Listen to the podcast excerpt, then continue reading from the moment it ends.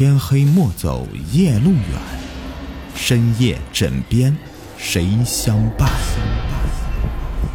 欢迎收听《灵异鬼事》，本节目由喜马拉雅独家播出。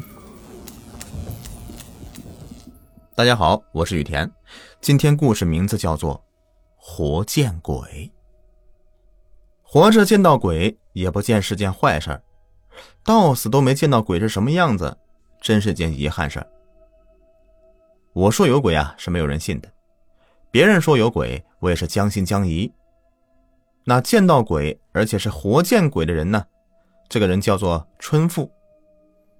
说到春富啊，他命是很苦的。自打他出生没两年就死了娘，兄妹五个全靠父亲给地主扛活养着，清苦就不必说了。春富一直都是营养不良。瘦的是皮包骨头。四岁的时候啊，父亲与哥哥们都是看在眼里，痛在心里。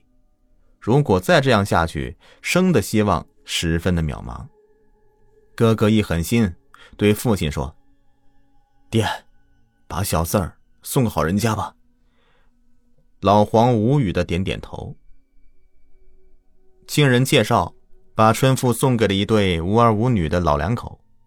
家住在五十里开外，主要是啊，这对老人心地善良，当时条件还不错，可以保证春富吃饱穿暖，在家里那真是衣不裹肤，食不饱腹。没过几日，老头来领养春富，老头是费尽心思，好话说尽了，又是拿糖又是给饼的，可春富就是不跟他走，没办法。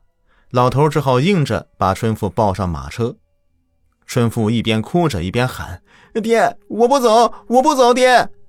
春富以后听您的话，再也不喊饿了，不喊饿了。”哥哥姐姐们自是难舍春富啊，一个个哭得跟泪人似的。老黄的心里比刀割还要难受啊。就这样，春富来到了新家。春富刚到这个陌生的环境里，确实哭闹了一些时日。可在这儿有老太无微不至的母爱温暖着，春富渐渐的适应了新环境，爹娘对他都非常好。刚一到这儿，老太就给他穿上了新做的衣裳，而且每餐都有饱饭吃。睡觉之前，老太都给他讲故事，春富过的是很幸福的生活。虽然他也时常想念爹爹和哥哥姐姐们，但他还是安顿了下来。老头姓于，会点木匠手艺，平日里呀给人家做点木匠，闲时也不待着，做些小木凳到集上去卖，赚些零花钱，所以啊小日子过得挺充裕的。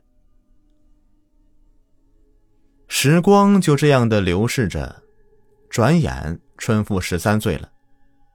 就在这一年，老头突然得了重病过世了，剩下这一老一少，老的身体不好，家务也做不了了。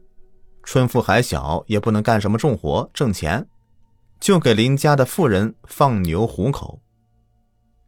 春富十分的懂事，砍柴、挑水、洗衣、做饭，事事干得得心应手。村里人都夸春富懂事孝顺，老太真是借着养子的力了。老太卧床不起，春富伺候老太太吃喝拉撒，从不嫌弃。这一天呢，天刚擦黑，春富就去给老太倒便盆。刚回到屋里，就看到老头站在门口。老头只是看着春富，什么都没说，眼睛很湿润，像是刚流泪的样子，面容也十分慈祥。起初啊，春富有些害怕。可看到老头面容和蔼，就没了怕意。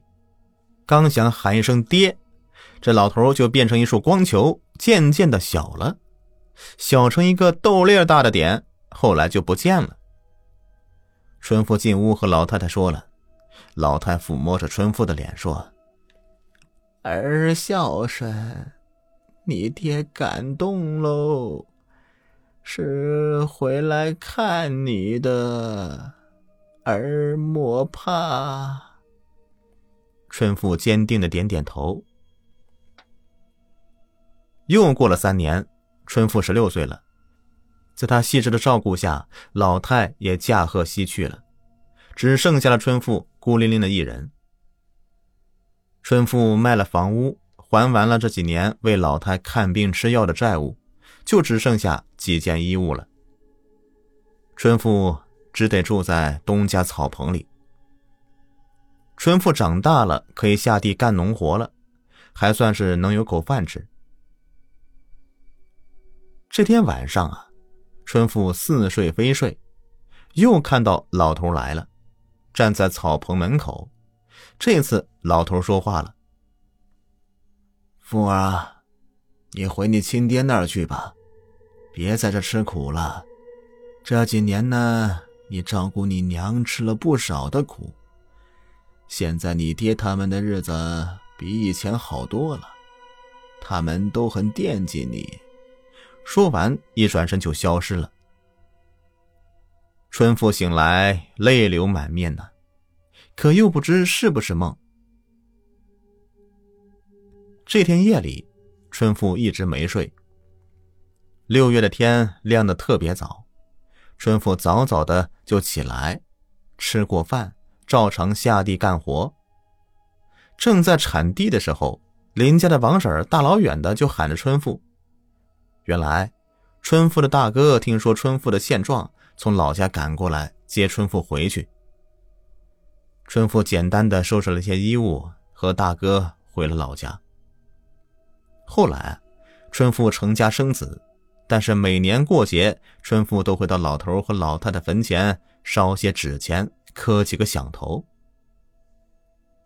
我说春富遇到鬼呀，那是一种幸事。后来，春富的生活一直都很好。